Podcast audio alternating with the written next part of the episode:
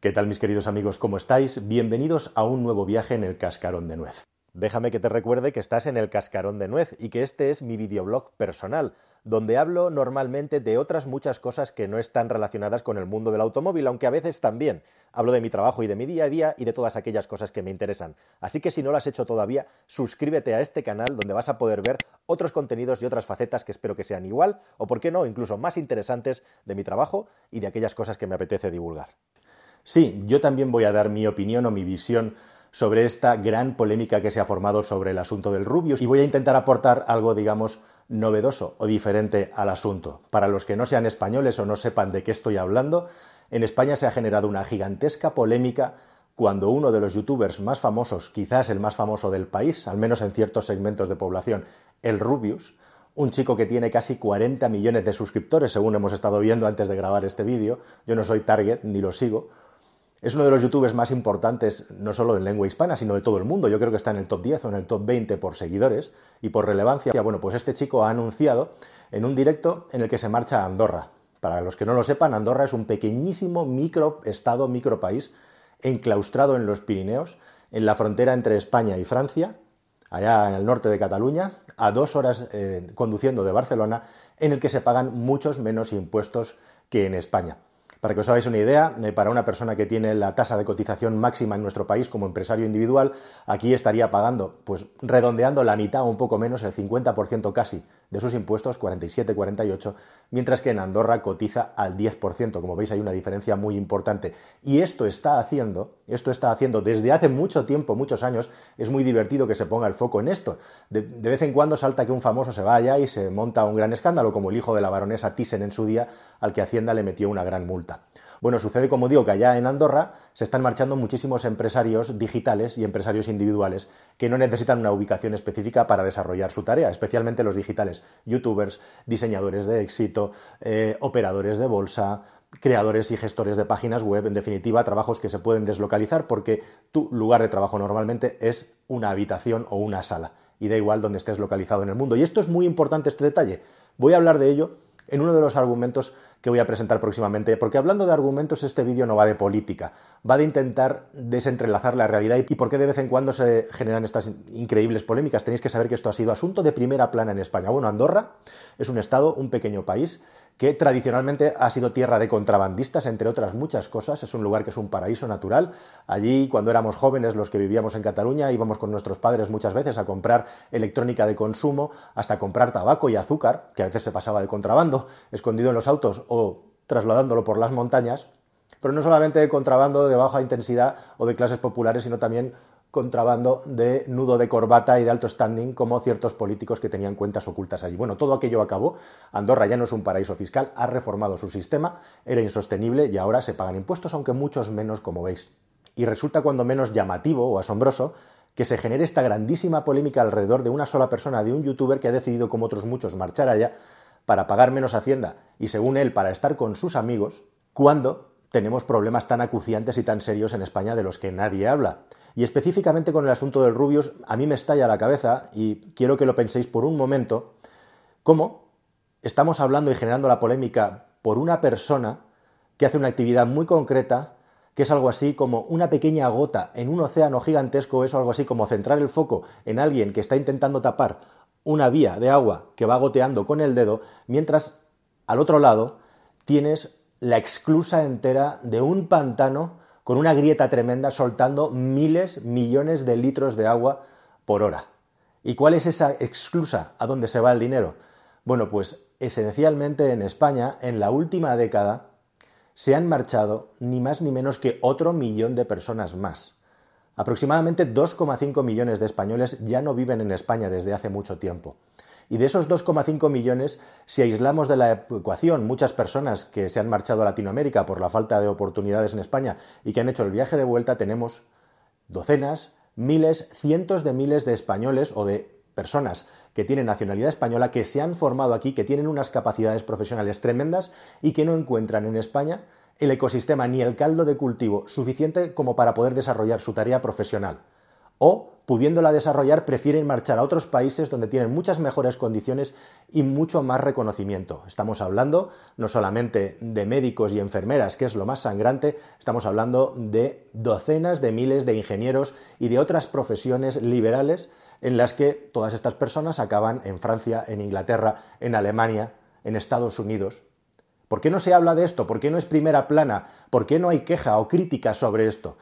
Sobre un país semifallido que no es capaz de dar las oportunidades a aquellas personas que se han preparado y se han formado mejor. Esa sí que es una auténtica tragedia.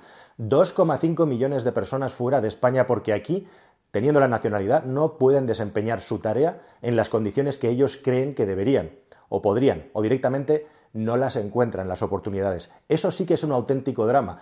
Y no que un chico que tiene nacionalidad doble española y noruega acabe decidiéndose marchar Andorra, como otros muchos han hecho por una serie de cuestiones puramente personales, pero también económicas. Pero hablando de las cuestiones económicas y de eso de trabajar en el cuarto de tu casa, déjame que te diga una cosa. Resulta llamativo, resulta irónico, eh, por no decir trágico, que en España algunos dirijan el debate y utilicen al Rubius como el muñeco de goma, como la figura corpórea, como la definición física de alguien a quien dirigir la ira para apedrearlo, directamente es eso, cuando en otros países del mundo, especialmente esos países que nosotros siempre alabamos porque están por encima y son mucho más civilizados, países nórdicos, países anglosajones, específicamente, miles, docenas de miles, cientos de miles de jóvenes tienen el sueño de ser nómadas digitales. Esta gente no se ha enterado. ¿Qué es eso de ser un nómada digital? Pues todas aquellas personas que, pudiendo ganarse la vida con un laptop, con un ordenador portátil o con una cámara, pero normalmente con un portátil, deciden marchar de su país para ir a conocer mundo, a ir cambiando de cultura y de país, simplemente como digo, con una conexión a Internet y con su portátil. España es uno de los grandes países acogedores de personas que vienen acá, porque si algo tenemos en España y nos sobra, es una calidad de vida brutal. La mayor calidad de vida del mundo si sumas todos los parámetros. Así que España está llena de suecos, está llena de noruegos, como la mamá del Rubius, que se vino para acá buscando el sol, está llena de anglosajones como americanos e ingleses, está llena de alemanes, está llena de gente de todo el mundo que viene a España a trabajar como nómada digital. Y todas estas personas han dejado de cotizar en sus países o están gastando su dinero en España. Resulta paradójico, resulta alucinante que siendo como somos el segundo mayor país receptor de turismo del mundo, aquí viene todo el mundo a dejarse el dinero que gana en sus países estemos criticando a un español porque se marche fuera del país a hacer algo. Si nosotros vivimos en buena parte del dinero que viene de fuera, que no son precisamente el dinero que nosotros estamos generando con nuestros impuestos, vivimos con el doping del turismo y relacionado con esto. Es increíble que todas estas personas no se hayan enterado de que hay muchísimas generaciones de personas que ya solo viven de una manera digital y que pueden trabajar a donde les dé la gana, literalmente, y en extensión. Nadie está en derecho o en disposición de decirle a los demás a dónde tiene que vivir, dónde tiene que cotizar, porque eso es una decisión personal de cada uno, nos guste más o menos, estemos de acuerdo o no estemos de acuerdo, da igual. Lo importante y lo curioso y lo llamativo es que se señale a una persona en concreto cuando en España tenemos unos problemas gravísimos con el problema agregado además de que en todos estos últimos 20 años no hemos tenido la capacidad como país de crecer y generar riqueza si no es con el doping de las ayudas de la Unión Europea. Y eso nos ha hecho un país que se acostumbre, por una cuestión sobre todo cultural, pero también por la entrada en la Unión Europea, acostumbrarse a que sea el Estado el que nos tiene que sacar las castañas del fuego. Y eso se ve muy bien en estudios como el que os estoy mostrando, en el que somos el país de Europa que determina, la opinión es que el Estado tiene que intervenir más en el bienestar de las personas. Resulta llamativo, ¿verdad?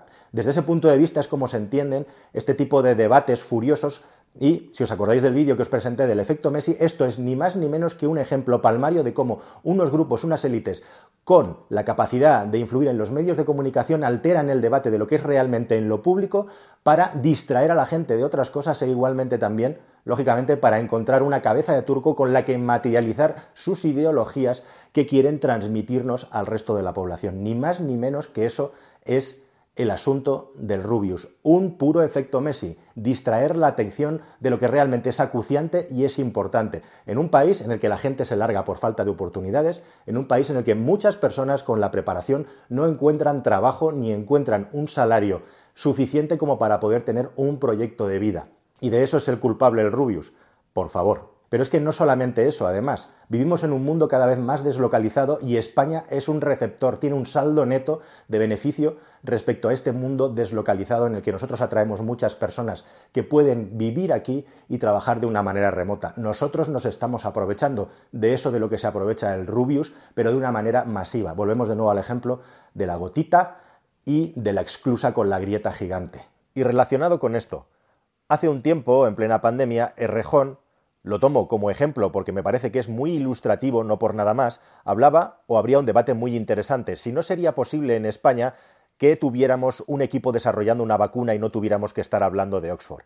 Pues la cuestión, Errejón, es que efectivamente ese equipo existe y tenemos la capacidad intelectual y tecnológica de desarrollar una vacuna y además parece que va muy bien. Lo que no tenemos la capacidad es de desarrollar los ensayos, su expansión y la producción industrial al ritmo que hacen otros muchos países. Y por eso nuestra vacuna, igual de buena o incluso mejor que las que estamos poniendo ahora, va a llegar con un año de retraso. Y no solo eso, es que probablemente en esos equipos de Oxford de los que hablas hay científicos españoles que se han tenido que marchar, como voy comentando dentro de este vídeo. Lo que sí que ha ocurrido después de esto es que el mismo Errejón ha conseguido meter en los presupuestos generales del Estado una partida de 50 millones de euros para estudiar reducciones de jornada laboral que vamos a tener que pagar de subvenciones de la Unión Europea. Así que, desde luego, la coherencia y la congruencia con el discurso tampoco está en aquellos que están intentando promover y denunciar lo que estamos denunciando en este vídeo.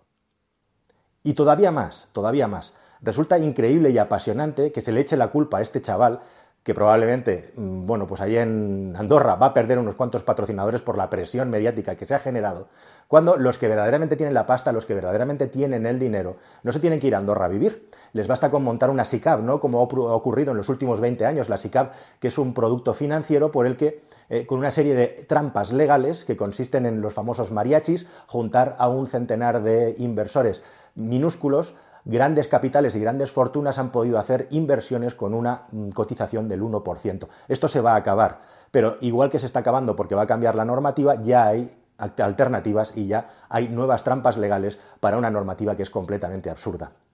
Y sobre todo y por encima de todo también veo en muchos casos en los que hay una crítica pública muy potente contra este chico, pura y duramente envidia, la envidia de que ellos ganan igual o pasta parecida a la que gana el Rubius, pero no tienen la capacidad de hacerlo a donde les dé la gana alrededor del mundo. Y eso también les duele. Y también se ha dicho, y estoy totalmente de acuerdo con ello, no abrimos el debate de dónde estamos gastando el dinero en este país. Es un escándalo en qué se gastan los impuestos y cómo los políticos manejan los impuestos. ¿Por qué no hablamos también de eso en lugar de aporrear como un muñeco de goma al chico de éxito? Y por ende también todos estos medios de comunicación lo que están haciendo es ridiculizar y señalar a un colectivo, el de los youtubers, entre los que me encuentro y me identifico, que cada vez les va quitando más cuota de poder, pero sobre todo cuota económica. Ellos son los otros ya, no nosotros. Vosotros sois los otros, los otros de la película de Amenábar. Estáis muertos, pero todavía no lo sabéis.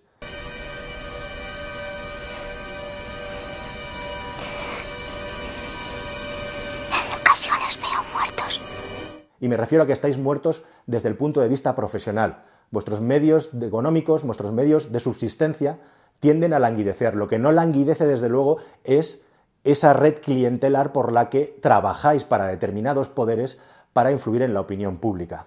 Aquí en YouTube las cosas funcionan de una manera completamente distinta y por supuesto al final acabaréis todos aquí contaminándolo porque no os quedará otro remedio por un asunto puramente económico. Pero aquí empezaréis en la cola. Así que resulta curioso, resulta llamativo cómo se pretende condicionar y mediatizar y utilizar a este chico como chivo expiatorio y cabeza de turco para esconder la multitud de fracasos, o en definitiva, coger la alfombra del Rubius tiene una doble vertiente, es un arma de doble filo, porque si la levantas, lo que te encuentras debajo es un montón de mierda que os acabo de relatar, muchísimo más grande, muchísimo más importante que la del Rubius. Nadie habla de la gente que se va, nadie habla de cómo gastamos nuestros impuestos, nadie habla de la cantidad de personas que tienen la capacidad para trabajar y no encuentran un puesto de trabajo en España, nadie habla de nómadas digitales, nadie habla de la cantidad de empresas españolas, como por ejemplo eh, la empresa Grifols, líder mundial en la fabricación de plasma, se marchó hace unos años a Irlanda para cotizar mucho menos dinero. Nadie se rasgó las vestiduras, ni estuvo criticándolo durante tres meses en primera plana en los medios de comunicación, en una estrategia claramente eh, definida de ilusión de impuestos bastante más importantes que lo que pueda pagar un generador de dinero individual como es el Rubius. Y nadie habla tampoco de cómo eh, muchísimas empresas multinacionales ganan aquí, cotizan fuera, se les ponen impuestos que al final acaban repercutiendo estas empresas a los usuarios. Tenemos montones de problemas que no están resueltos, como para andar despistándonos que nos despisten con estas historias. Así que que no te engañen, el problema de que las cosas no vayan bien no es el Rubius. El Rubius es una gotita de agua en medio de un gigantesco cañón de agua por el que salen millones de litros cada minuto y cada hora. Nada más, queridos amigos. Espero que esta opinión e información os haya parecido interesante y nos vemos en un próximo viaje aquí en el Cascarón de Nuez. Hasta pronto, muchísimas gracias por estar ahí. Adiós.